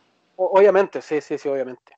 No, fue el, mismo se boicoteó, ¿no? Definitivamente todo el mundo dice que él tenía el talento para llegar, pero lamentablemente pues los problemas personales que tuvo pues no, le permitieron llegar. Sí, lamentablemente está en eso, en esos tiempos no había el mismo cuidado de ahora, entonces muchos luchadores que estaban en ese tiempo ya ahora están viviendo casi en la calle o en bancarrota o lo que sea, presentándose en lugares por, no sé, unos 10 dólares, 20 dólares y firmando autógrafos, qué sé yo. Lamentablemente en ese tiempo no se tenía el mismo cuidado que se tiene ahora. O sea, el caímos lo mismo. O sea, si yo quiero ser luchador por 20, 30, 40 años más, tengo que cuidarme, tengo que ser inteligente. Y lamentablemente eso es lo que en ese, en ese entonces nadie te lo enseñaba porque todavía venían saliendo esa transición de la gente que se daba de verdad, por así decirlo, eh, de, la gente que definitivamente se daba duro, se pegaba y que no sé qué. Ahora no, ahora te cuida 100%. Sí, no, no, no, eso es verdad. Y esto es generacional para todo tipo de, atletas y de, todo tipo de, destrezas. o sí, yo entiendo que lo que estás haciendo es correcto. o mal Este, háblanos un poquito del judo en, en, ti, en tu carrera. Sabemos que es una de tus pasiones más grandes, que has ganado muchos logros y muchas cosas. Sí, eh, en eso yo comencé en el 2005 y fue como algo para hacer algo. No, ni siquiera fue como ah, me gusta, voy a hacerlo. No, fue como estaba en la escuela y dije, ya voy a tomar el taller de, judo. Y afortunadamente esa fue una de las grandes decisiones que hice en mi vida porque me, ayudó a formarme como persona, como deportista, definitivamente era lo que me, yo decía, ya, esto es lo que yo quiero hacer, no es que sea judo, pero claro. es un deporte, por lo tanto, es como lo que me ayudó como a hacer, no sé, una dirección mucho más correcta, muchos errores que yo cometí como adolescente, que todos los cometimos, eh, los evité porque ya tenía como un, no sé, algo en la cabeza que me decía, no lo hagas porque, no sé, es malo, entonces eh, de, eso también me ayudó a conocer países, pude conocer el, el sur de Bolivia, pude conocer Perú, eh, casi, casi desde Santiago hasta el norte de Santiago lo conocí casi entero. Pude eh, competir nacionalmente, hice que, que el himno nacional de Chile se escuchara en el extranjero por ganar el primer lugar. Eh, pude haber logrado muchas más cosas y fue algo que me llenó mucho, pero en un momento también tuve, estuve encargado de, de, mi doyo eh, para muy temprana edad, a los 17 años, 18 años. Ya, ya venía eso contigo entonces de, de, enseñar a los demás desde, desde, joven. Sí, y por fortuna mi entrenamiento sacó eh, campeones nacionales, entonces también desde ese entonces que claro que era genial ir, competir, ganar medallas, pero no sé, me sentía tan bien de que mis alumnos fueran y ganaran y compitieran y ganaran medallas. O sea, creo que sentía la misma satisfacción de que si yo ganara, que ellos ganaran. Entonces, Muy bien.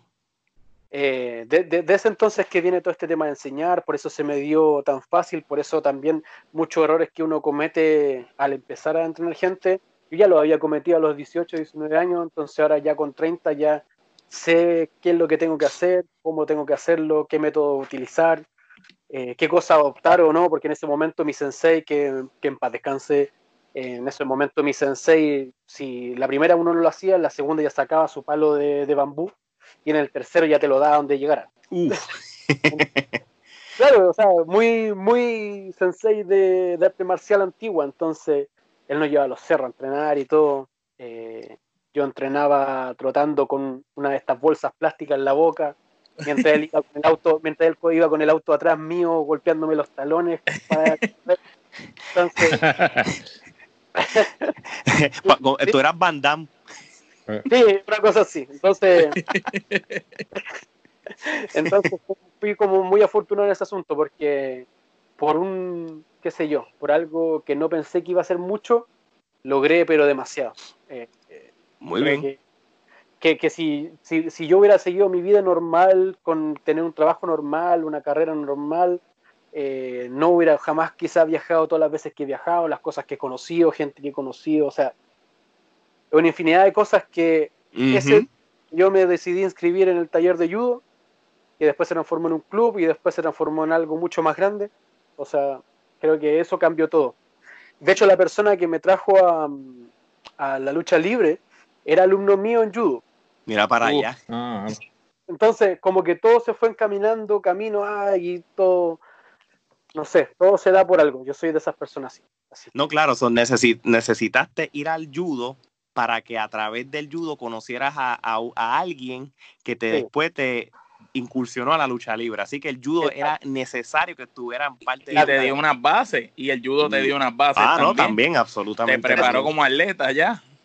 Sí, en ese entonces yo, yo decía, yo igual siempre me gustó el espectáculo, siempre me gustó el deporte, el espectáculo, obviamente siempre me gustó la lucha libre. Pero como no tenía la fe de que existiera lucha libre real en Chile, eh, yo definitivamente decidí eh, optar por el Muay Thai, después tomé el arte marciales mixtas, logré enfrentarme en la jaula con personas, ganar, perder, qué sé yo, lo que sea. Yo la primera vez que yo participé en un en MMA, yo participé en un torneo a nivel nacional y salí tercero de ese torneo a nivel nacional. Y el Mira que ganó, ¡Wow! Sí, no, prácticamente tuviste una gran carrera y una gran corrida en, en, la disciplina de judo. Sí, sí, en judo, en MMA, en Muay Thai, y después de eso todo se dio eh, prácticamente solo a la lucha libre. Después tuve que poner una balanza. Claro. Que definitivamente las MMA y todos los deportes de contacto que ya son como de ese, de ese, de ese estilo, son muchísimo más pesados en cuanto al desgaste físico que uno vive, mucho más corto de lo que, de lo que uno puede pensar. O sea, quizá yo cuántas contusiones no he tenido, concussions he tenido por el tema de lo que yo hacía antes, sin contar la lucha libre. O sea, todo eso, yo no sé, en verdad, yo no, yo no siento que haya tenido ninguna, o quizá un par, pero no, no sé, en verdad, uno nunca, muchas veces uno no siquiera se da cuenta por los grados que pueden tener. Y, no sé, yo tuve que poner la balanza, ¿qué hago? ¿Esto, esto, otro? ¿Sigo con él? Y en ese momento fue cuando dije, ya, voy a decirme por la lucha libre, voy a viajar a mí. No, sé, como todo fue como muy conjunto, todo se dio para que yo tomara el camino que estoy hoy en día. Muy bien, muy bien. Este, tremenda experiencia, de verdad. Geraldo. So, has tenido la oportunidad de estar en algunas escuelas y empresas independientes en la Florida. Cuéntanos de esas experiencias y a quiénes has conocido. Sí, yo obviamente fui con un amigo que se llama Alex Giro, que él es mi alumno, de hecho, de, de, las primeras, de las personas que yo formé y actualmente una de las personas que, es tomada dentro del circuito nacional como de las más importantes. Entonces, cuando decidimos ir para allá, eh, obviamente teníamos todo no realmente perfecto, pero teníamos, sí, ya vamos a ir a tal lado, esto vamos a hacer, esto, esto aquí, esto allá. Eh, afortunadamente tengo también amistades en, en WWE, entonces dije ya, podemos, no sé, pues compartir, qué sé yo, conocer, que nos lleven a tal lado. Ni siquiera pensamos nunca en decir, oh, que nos vayan a contratar, que no, no, sino que es súper centrado, o sea, ir, pasar, no sé, pues, eh, visitar a Ángel Fashion, que también Ángel Fashion fue una de las personas responsables de que a nosotros estuviéramos lo más cómodo posible cuando fuimos allá y se lo agradecemos, pero enormemente, eh, un gran de esos que uno agradece de corazón conocerlos, porque eh, de verdad no hay palabras para decir que las opiniones que yo tengo de Ángel Fashion, que ojalá no solamente nos veamos de nuevo, sino que sea arriba del ring y que la rompamos como sea. muy bien, muy bien. Cuando nosotros nosotros tuvimos la oportunidad de entrenar en Pro Wrestling 2.0. y pudimos entrenar con Fall de AEW, con Eric Lockhart. Es un, creo que yo no conocía a Eric Lockhart antes y el tipo me impresionó pero enormemente. Creo que es, exquisita su, su, técnica en cuanto a el suelo, Shane Wrestling, del conocimiento que él tiene. Creo que él arriba del ring no, no, no proyecta todo eso eh, él sabe. Él es un maestrazo pero enorme. Yo aprendí mucho con él. Eh, conocimos también a Alex True, que, que también le gustó mucho nuestro trabajo. Después de eso, nosotros conocemos hace muchos años a Pablo Márquez, porque él había venido a Chile. Entonces, él cuando le comentamos que nosotros íbamos para allá, de inmediato nos ofreció, vengan a entrenar, que no sé qué, y nosotros vamos a dar una lucha. Y afortunadamente así fue. la semana de estar en Estados Unidos, en Orlando, tuvimos la lucha allá en, en Spring. Entonces, participamos en lucha, lucha, en esa lucha, perdón, que fue muy buena, me gustó mucho, creo que fue como para decir, sí, eh, definitivamente estoy para esto, sí, definitivamente ya la experiencia que me ha dado todo este tiempo, eh, que es que para mí 10 años es poco, es decir, de verdad, para el mundo de la lucha libre, para mí una experiencia de 10 años es poco, pero ahí me fui dando cuenta que no, que no es tan poco y que afortunadamente mi carrera me ayudó tanto que, no sé, pude, no sé, llegar a, a los puntos que ahora me siento como trabajando donde sea, con quien sea, y que sé que va a salir algo bueno. Y no, pero esto es, cuando uno ya lo procesa, porque obviamente en el momento tuve miedo, eh, quería devolverme a la casa, no quería, ¿qué estoy haciendo aquí? Porque, no sé, miles de cosas, miles de cosas. Entonces, eh, también dejar de lado familia, entonces como que me, no sé, uno se lo cuestiona antes, pero ya cuando ya pasó dije, sí, puedo. Lamentablemente, lamentablemente pasó este tema del virus que, como yo lo he dicho muchas veces ya, uno no, lo puede tomar como algo personal, porque, por ejemplo, no solamente yo me había afectado, sino que mucha gente alrededor del mundo, ni, ni, siquiera en tema de lucha libre, sino que gente que de repente quizá dijo, no sé, hace dos años que no me tomo vacaciones y no sé, estoy cansado del trabajo de mi jefe, de no sé qué, y me voy a tomar estas tres semanas para descansar. Sí. Y justo, ¡pum! a, mí me pasó, yo llevaba como tres o cuatro años sin ningún tipo de vacaciones y de momento esto fue chocante, pero a la misma vez fue como, un, despojo mental. Eso es verdad. hay un luchador de acá de Argentina, o sea, de, Argentina, de allá de Argentina, y que él también iba a sumarse a este viaje, pero después de nosotros, como a las dos, tres semanas después. Eh, y lamentablemente él ni siquiera pudo dejar Argentina. Entonces, o sea, inviertes dinero, inviertes tiempo, quieres hacer esto, esto, y no se da nada. O sea, pues afortunadamente yo pude seguir entrenando, pude seguir tomando experiencia, pude seguir formando contactos, conociendo gente. Eh, definitivamente no solamente eh, venir acá, sino que también ganarme el respeto de la gente de la que yo estaba presentándome.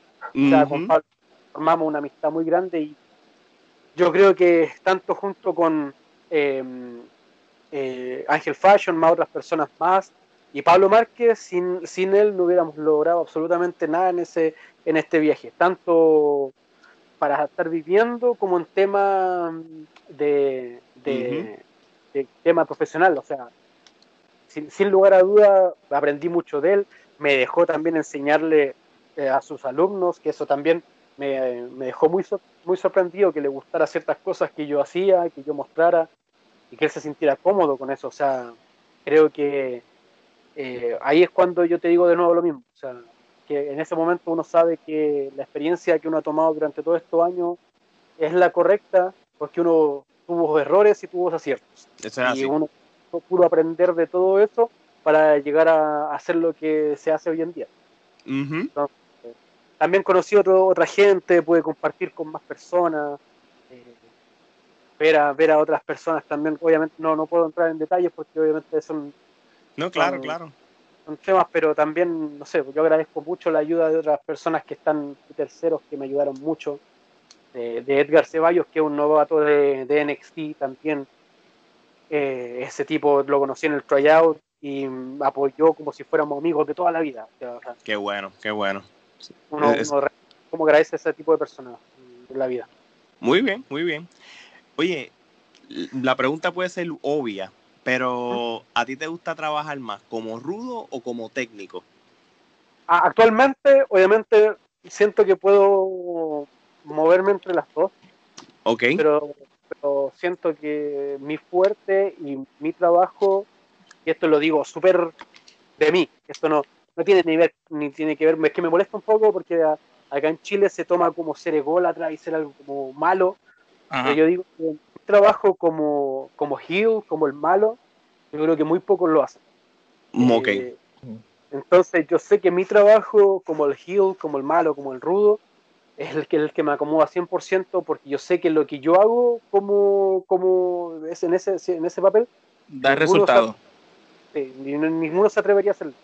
Mi cambio, un, un, pequeño paréntesis, mi cambio para hacer, porque yo al principio era face, para hacer el cambio, el turn, yo creo, eh, yo tuve una operación de vesícula que casi me muero, estuve fuera unos par de meses, tuve que recuperarme y ahí me replanteé muchas cosas. Si yo vuelvo, tendría que volver o con una nueva, eh, no sé, o con algo nuevo, fresco, o definitivamente romper todo y volver como el malo que no sé qué. Y eso hice.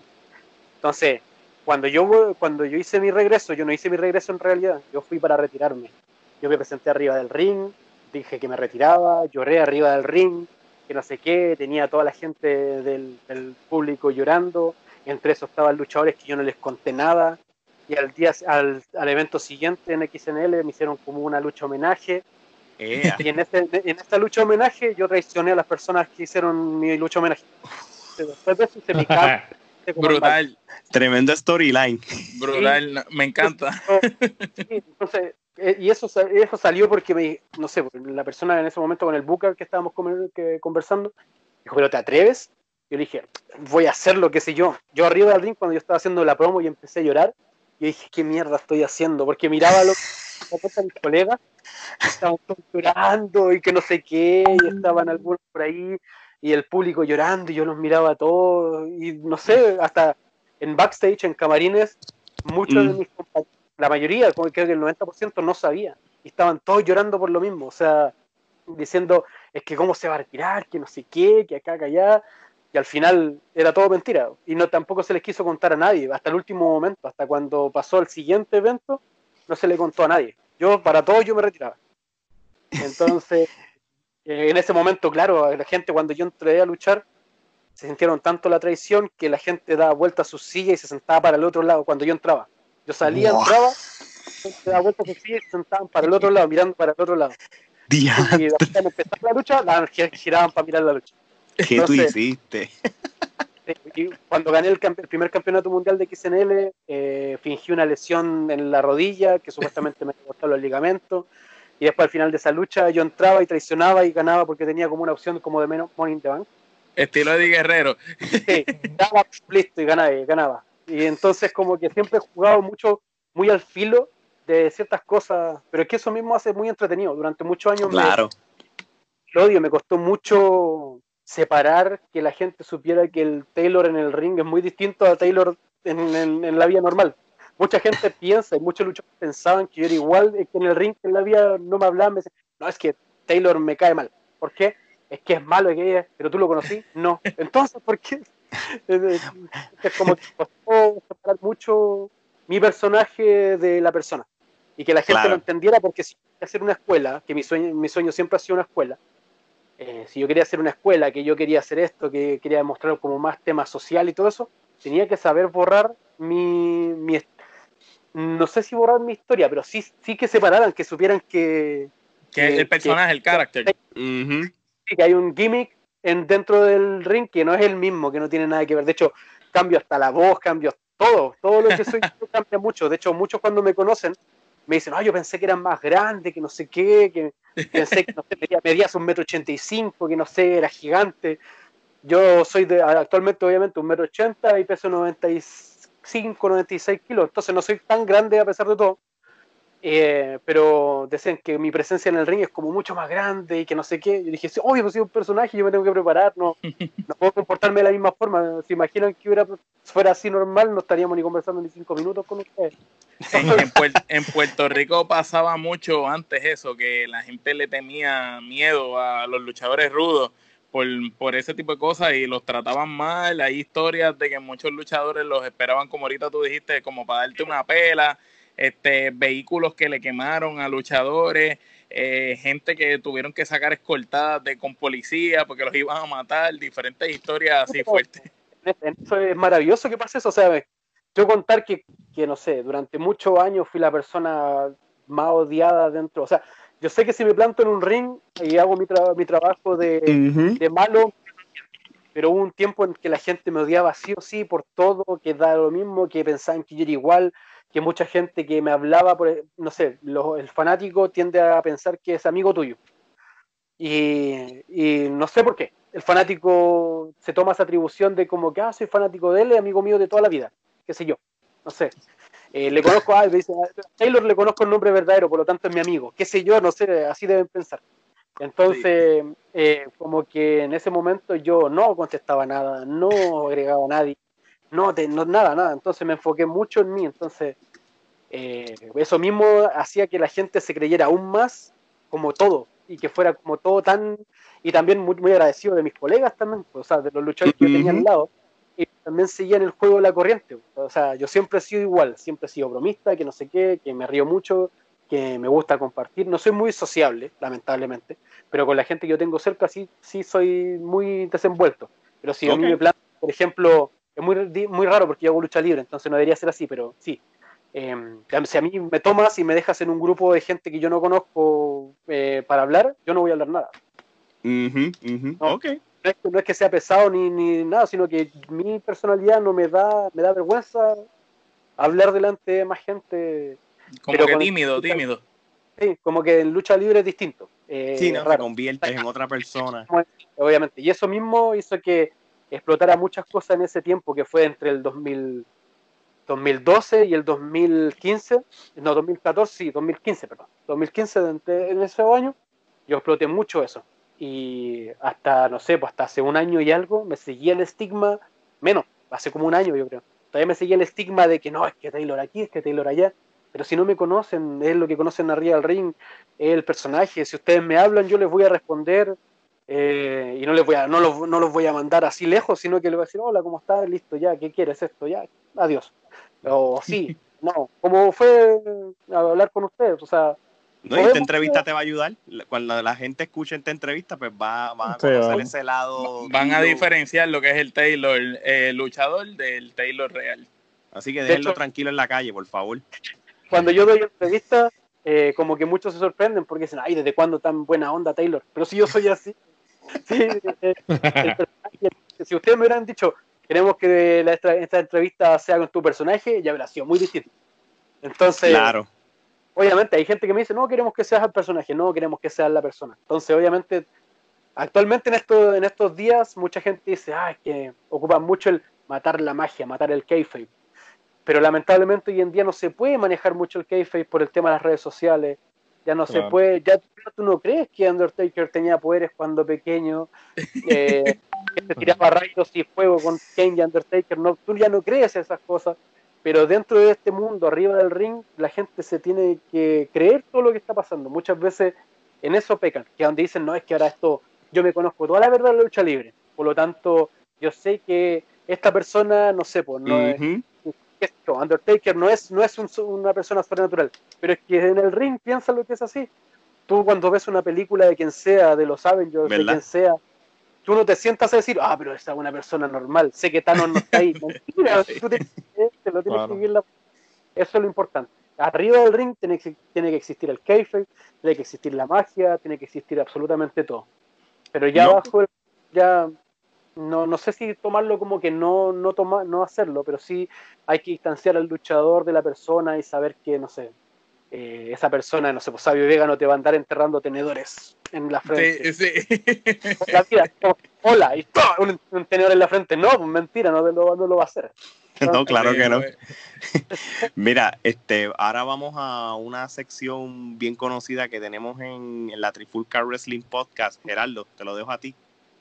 So, básicamente, esta sección se llama el Toma y Dame, y la sección consiste en que te voy a dar un nombre y entonces eh, tú me vas a decir la primera palabra que te venga a la mente sobre esa persona. Si no, conoces, si, no conoces a la persona o no tienes nada que decir, pues simplemente dices paso y no hay problema. Sí. Entonces, eh, vamos a comenzar. Límite. Agradecido de él. Vigilante extremo una persona que no se le ha valorado como corresponde. Último guerrero. Esto es, esto es algo bueno, pero yo lo veo así. es, una de las personas que me enseñó a que uno debe ser el más perro entrenando en el ring. Muy bien. Muy bien. Ricky Marvin. El responsable de que yo hoy en día sea como soy. Arriba al ring. Cintia Moreno. Una gran profesora y una gran luchadora. La empresa Explosión Nacional de Lucha Libre. El, uno de los grandes aciertos que hice en mi vida fue unirme a Explosión Nacional de Lucha y el segundo gran acierto que hice fue irme de Explosión Nacional de Lucha. Ok. Chile. El lugar que quiero llevar a todos lados lucha libre. México.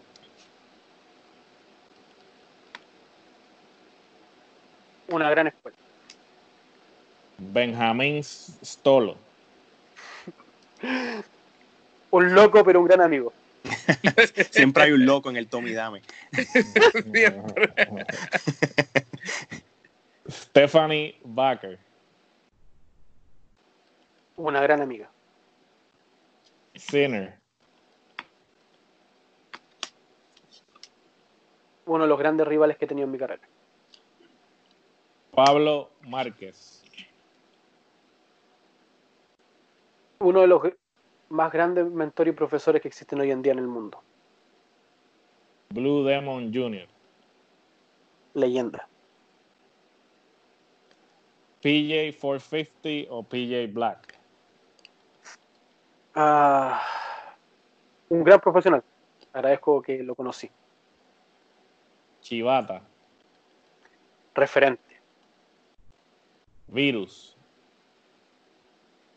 Uno de mis maestros. Y para culminar, Taylor Wolf. El luchador más completo de la historia de Sudamérica. Boom, ahí está. ahí está. Tremendo, pasaste con Aplos. Aprobaste, aprobaste. Ahora vamos para entonces para la ronda final de este episodio y te dejamos después tranquilo en la cuarentena para que sigas viendo tus series de televisión. Muchas gracias. Kingos, que no lo había visto y ahora lo estoy viendo. Ah, pues mira para allá, ahí está. Geraldo. ¿Cuáles son tus metas a corto y largo plazo? Eh, mis metas a corto, pues obviamente cuando ya pase todo esto, ya mi meta es regresar a Estados Unidos y realmente hacer lo que yo quería ir a hacer ahora. Eh, empezar a moverme mucho más en el tema del área independiente. Y de las cosas que yo más me quiero enfocar ahora es el resto del mundo. Creo que tengo que dar ese paso real. Eh, invertir, gastar, eh, porque después uno va a tener la recompensa de todo. mis metas son Europa, Japón, Estados Unidos creo que ya, creo que en, en, algún punto de mi vida quizá ya tenga que dar el salto y empezar a vivir o allá en Orlando o donde sea. Pero, no, ok. Pero si quiero realmente hacer algo, ya tengo que tomarlo, ya definitivamente ya es lanzarme, como se dice, a la piscina o no. Y catapultarme ya a, a todo esto global y empezar ya a ocupar definitivamente toda esta experiencia que yo tengo y empezar a mostrarlo ya si no me dan la oportunidad, tengo que ir a buscarlo. Muy bien, así tiene que ser. Oye, yo sé que todo no es color de rosa, como dicen. Yo sé que tú aprecias la lucha libre y tu carrera, pero como todo, ¿qué es la parte del negocio de la lucha libre que, en parte tú detestas? Si es el caso, ¿verdad? Sí, obvio. Eh, detesto el amiguismo. Creo que en todos lados se da, en todos lados. Amiguismo o tema de familiares o lo que sea. Eh, siempre ha sido una barrera para mí porque yo no soy de las personas que, por ejemplo, se va a ganar a alguien porque anda lamiendo la bota de esa persona. Uh que tengo que tener buena onda con alguien, si claro. tengo que tener un tema social muy claro, muy y lamentablemente en este negocio, como, yo creo que yo creo que en todo sí, al final en todos lados se maneja de que el primo está trabajando con el otro y que se trae al hijo y que se trae, no sé, así.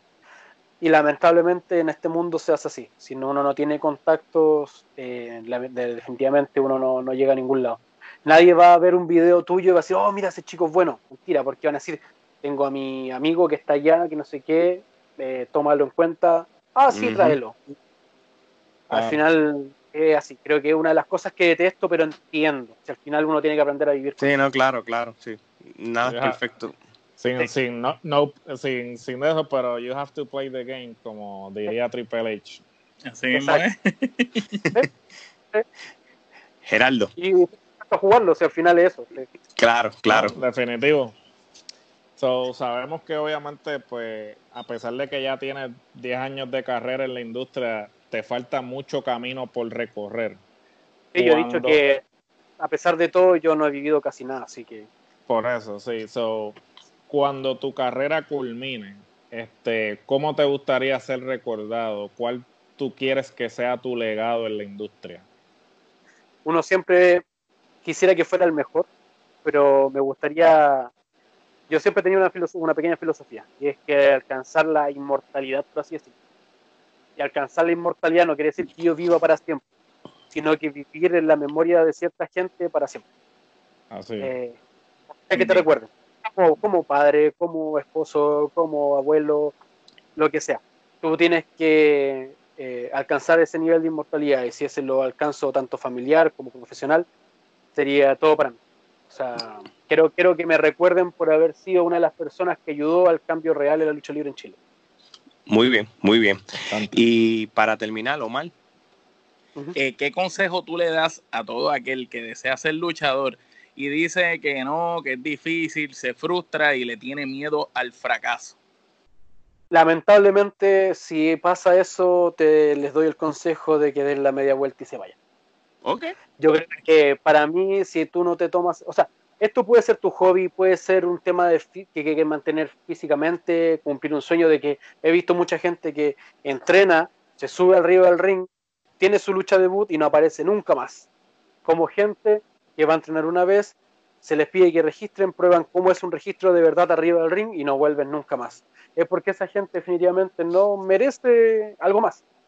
Y si eso es lo que quieres, está bien. Pero si tú quieres realmente, o sea, tú te, te centras y dices, no, yo quiero ser luchador, es mejor que lo hagas en serio, que te lo tomes en serio, porque para mí yo respeto, amo y es mi pasión la lucha libre y yo lo llevo a tal punto de que si tú no sientes lo mismo, te invito a dar la media vuelta y que te vayas. Y si, porque no, no sé, no, siento que estás gastando la oportunidad mía o la oportunidad de alguien más que está al lado tuyo y que sí, como que no eres digno, no eres digno de merecer el espacio.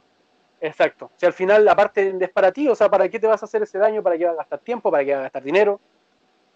Mejorate la vuelta y anda. Oye, y, y, y, la, y, es una... Tremenda contestación. y, la verdad a veces duele, pero es la realidad. Porque muchos que no sé qué, que hay que eh, ponerle ganas, que no sé qué, que tienes que... Mentira, si definitivamente sientes que no es lo tuyo, ándate. O si definitivamente sabes que lo mío no es la lucha libre, pero soy muy bueno anunciando, dedícate a anunciar. O hay, por ejemplo, acá, yo siempre voy a poner en, la mesa a una persona que se llama como árbitro se llama Javier Aravena, que es un árbitro chileno. Y que cuando uno conversa con él, y yo he tenido la gran fortuna de compartir mucho con él, su único sueño es ser árbitro. Él no se ve haciendo otra cosa. Él nunca pensó en ser luchador, nunca quiso nada, nunca aspiró a nada en ese ámbito. Pero como árbitro es el mejor árbitro de Chile. Para mí él ya no debería estar aquí en Chile. Él está en un nivel ya de algo mucho internacional. más grande. Sí, de un nivel internacional y, o sea, él partió comprándose su walkie-talkie, colocándose su audífono, que no sé qué, compró él. No es que se lo diera una empresa. Él quiso mejorar porque él, él siempre se viste pantalones, zapatos, él siempre anda peinado, es perfecto en su trabajo. Y sí, con la seriedad, con la seriedad. Exacto, él se ve haciendo eso y nada más. Y siento que esas personas son las que hacen falta en la lucha libre. De repente, por el ego, las personas dicen, ah, es que yo quiero ser luchador y quiero ser campeón. Entonces, como no me lo dan acá, me voy y me creo mi propia empresa y ahí me hago campeón, ahí me hago esto y al final terminan haciendo mucho más daño del que están aportando en la lucha libre. Pero esa gente que es muy consciente de ellos mismos, que aunque se dicen, ¿sabes qué? Mi talento es sacar fotos y estudian fotografía y se dedican a sacar fotos. Y listo. no, claro. y siento que esa gente es la que hace falta y las otras personas que mejor se vayan porque no, no aportan en nada y eso existe en todo el mundo. eso es verdad.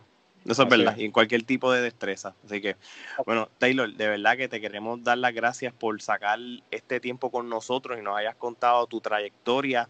Este, pero antes de despedirnos, eh, dinos las, tus redes sociales para que la gente lo sepa, aunque va a salir también en estas pantallas.